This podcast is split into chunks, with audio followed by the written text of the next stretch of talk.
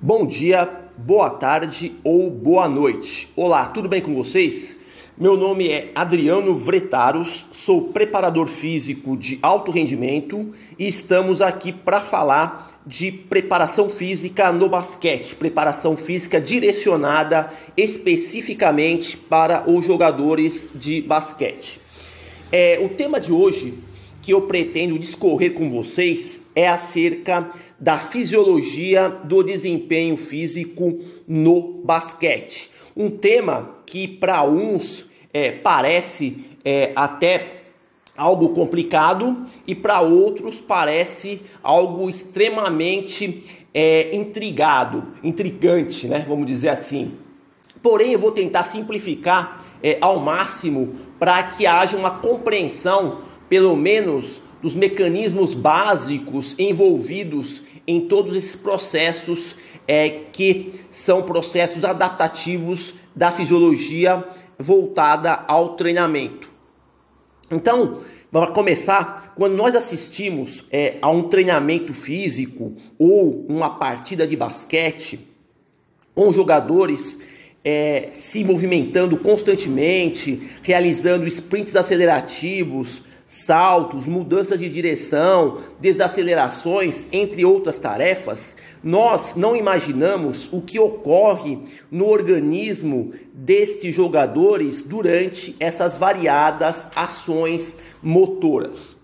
Uma pergunta recorrente que surge é: como a fisiologia explica a melhoria do desempenho físico, desempenho atlético desses jogadores? Vamos começar é do seguinte ponto de partida: qual o objetivo de uma sessão de treinamento físico? É estar sempre buscando o aprimoramento de uma ou mais capacidades biomotoras que estão sendo é, executadas, exercitadas. É, tanto capacidades biomotoras coordenativas como as capacidades biomotoras condicionantes.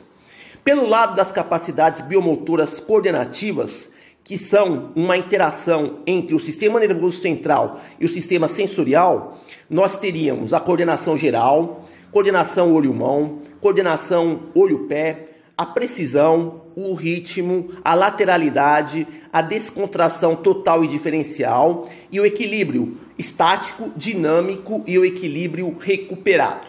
E pelo lado das capacidades biomotoras condicionantes, que são uma integração dos sistemas energético, metabólico e mecânico, nós poderíamos mencionar a força e suas diferentes manifestações, adaptação anatômica, hipertrofia, força máxima, potência e resistência de potência, a resistência e suas diferentes manifestações, resistência anaeróbia alática, resistência anaeróbia lática e resistência aeróbia, a velocidade, de reação, deslocamento e movimento, a agilidade linear, multidirecional e reativa e a flexibilidade e mobilidade. Pois bem, vamos selecionar é, uma capacidade biomotora condicionante, por exemplo, a força máxima.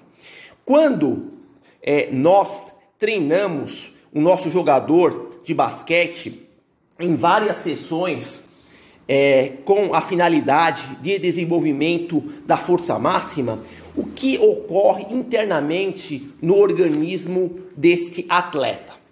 Após várias sessões de treino da força máxima, ocorre um declínio na capacidade de produzir força máxima devido aos efeitos fisiológicos da fadiga. Isso tanto numa sessão isolada como no acúmulo de várias sessões de treino da força máxima. Com um período de recuperação que pode variar em torno de horas, dias, semanas ou meses, se a recuperação for devidamente conduzida com uma nutrição apropriada, quantidades de horas de sono, estratégias regenerativas, entre outras, vai ocorrer um aprimoramento na capacidade biomotora força máxima. Vou explicar melhor. Eh, vamos supor que o seu jogador de basquete consiga realizar no teste de carga máxima, que é o teste de uma repetição máxima, no agachamento, em torno de 100 quilos antes de começar é, o treinamento, antes de começar o treinamento de força máxima. E após é, um período de semanas exercitando, treinando essa força máxima, esse valor, quando a gente for medir esse valor é, na força, na força da capacidade de força máxima, de uma repetição máxima no agachamento, ele vai atingir um patamar superior na capacidade de produzir força. Aquele valor de 100 quilos que aquele jogador conseguia realizar no teste de carga máxima, no agachamento, ele se eleva para, por exemplo, 110 ou até 120 quilos. O que significa isso? Significa que a recuperação das cargas foi bem sucedida e o que o treinamento foi devidamente conduzido, o que gerou melhorias graças ao fenômeno chamado de fenômeno da supercompensação.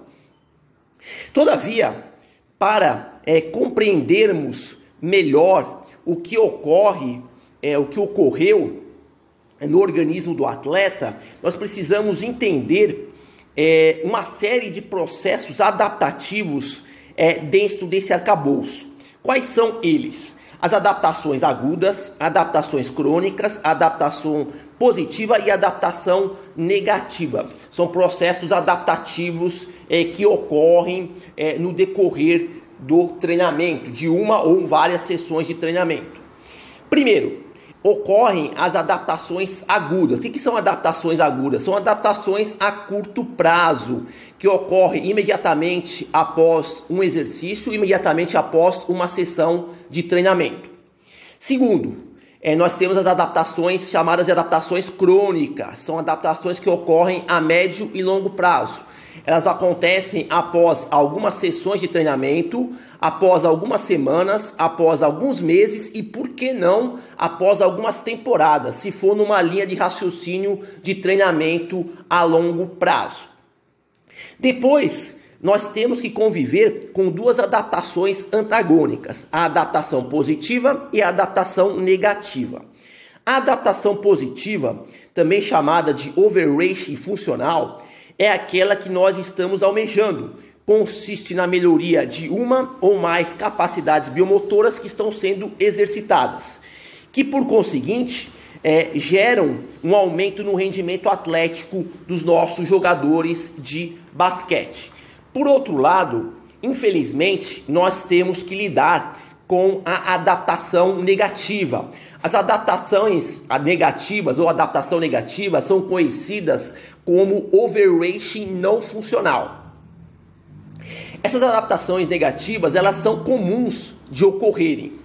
Existe um estudo do professor Alexandre Moreira da USP que explica essa questão das adaptações negativas, também chamadas de overreaching não funcional.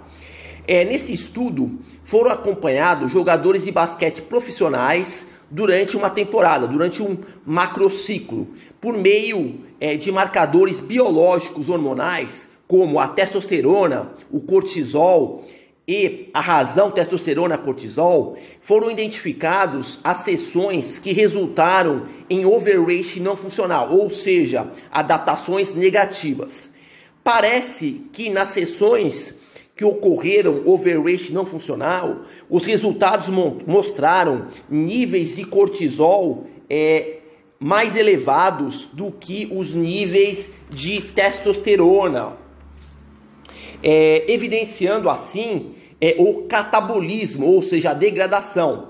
E essas sessões é, de overreach não funcional, de adaptação negativa, ocorriam com uma certa frequência. Então, a gente pode dizer o seguinte: que é, num microciclo semanal de treinamento pode ocorrer uma, duas ou até três sessões de overreach não funcional. Desde que você, como preparador físico, identifique a tempo esse overreach não funcional e recupere seus jogadores dessas cargas, o treinamento transcorre naturalmente. Entretanto, se você deixar acumular sucessivos overreach não funcionais e não identificá-los a tempo, você poderá induzir os seus jogadores de basquete a duas vias. Primeira via é o risco de doenças. Que tipo de doenças? É, primeiro, a mais conhecida que é a síndrome de overtraining, síndrome de excesso de treinamento. É uma doença que afeta o sistema nervoso simpático e parasimpático. Outra doença que nós temos que também que pode acometer os jogadores devido a esse mau gerenciamento da adaptação negativa é a chamada rabdomiólise. Rabdomiólise é uma doença devido ao excesso de treinamento e que afeta as adaptações celulares. Outro tipo de doença também é, da, decorrente das adaptações negativas seriam doenças do trato respiratório. Pelo menos essas três são as mais conhecidas e mais mencionadas na literatura. É uma segunda via também que você pode induzir seu atleta, se você não controlar, não monitorar adequadamente o overreaching não funcional, é o risco aumentado de lesões, tanto lesões de ordem aguda como lesões de ordem crônica. Assim, é, após expor essa complexidade que é a fisiologia do desempenho físico, podemos destacar que não basta apenas o jogador de basquete se matar de treinar, mas sim existe todo um processo de construção pedagógica das cargas de treino que o mesmo é submetido para poder atingir resultados superiores no seu desempenho.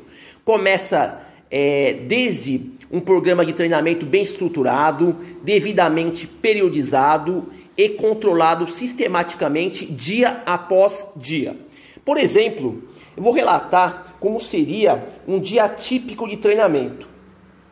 Primeira coisa que o, que o, que o jogador faz é, antes de realizar o treinamento físico, no dia a dia de treinamento, é ele se pesar ele ir lá na balança e se pesar, ele medir é, a oscilação da sua massa corporal. Se ele aumentou de peso, se o peso está estável, se ele está diminuindo de peso, o que está ocorrendo na massa corporal dele. Segunda coisa que o atleta faz antes de iniciar o treinamento é responder a um questionário curto sobre a sua prontidão, a sua disposição para o treinamento, a quantidade de horas de sono do dia anterior e algumas variáveis de bem-estar. Uma terceira coisa, antes também de iniciar o treinamento, durante, iniciar não, durante o treinamento, é, as cargas que são é, impostas aos jogadores, elas são controladas individualmente e o treinamento é organizado de uma forma racional. Do, do, uma, do exercício mais simples para o exercício mais complexo, do exercício geral para o exercício mais específico. Quarta coisa também que ocorre, quarto fator, é, após o treinamento, no caso, os jogadores eles realizam algumas estratégias regenerativas é, após o treino, como por exemplo um simples alongamento, é, elevação das pernas para facilitar o retorno venoso, uma sessão curta de yoga para é, a questão da liberação miofascial ou até outro tipo de estratégia. É, uma outra questão também que o atleta faz imediatamente após o treino, após passar por esse processo de regeneração, é o atleta é, responder também é, a um questionário curto, né? A uma questão quanto é, ao esforço que eles sentiram é, durante o treinamento. É, e respondendo é, a uma escala de percepção subjetiva de esforço. Por exemplo, poderia ser a escala de Borg, é, de 1950, que é de 6 a 20, ou a escala de Foster 2001, que é de 0 a 10. E concluindo, é, um processo é, de treinamento e suas respectivas adaptações fisiológicas para melhoria de desempenho é, não é tão simples como parece, que você vê o atleta se matando de treinar, treinar dia após dia, é, e aquilo é uma, é uma. Só treinar por treinar daria resultado. Não, precisa ter uma série de variáveis é, intervenientes que são controladas e monitoradas e que são ajustados às cargas de treino em relação a isso e toda uma estruturação por trás para que o atleta atinja, consiga atingir seu máximo rendimento é, durante as partidas. Então, o processo de treinamento é um processo complexo, não é tão simples quanto parece. Às vezes a gente vê lá no YouTube alguns vídeos dos jogadores se exercitando e achando que é só copiar aquele exercício, repetir a mesma carga que o jogador está executando e você vai conseguir os resultados semelhantes. Muito pelo contrário, tem todo um controle sistemático, uma individualização das cargas, como eu mencionei aqui, todo, é, todo um aparato é, instrumental por trás para poder é, direcionar de forma adequada o jogador para melhoria no seu desempenho. Então, é, o que eu queria é, ter discutido é, hoje, ele é, se encerra aqui. espero que vocês tenham é, conseguido assimilar alguma coisa.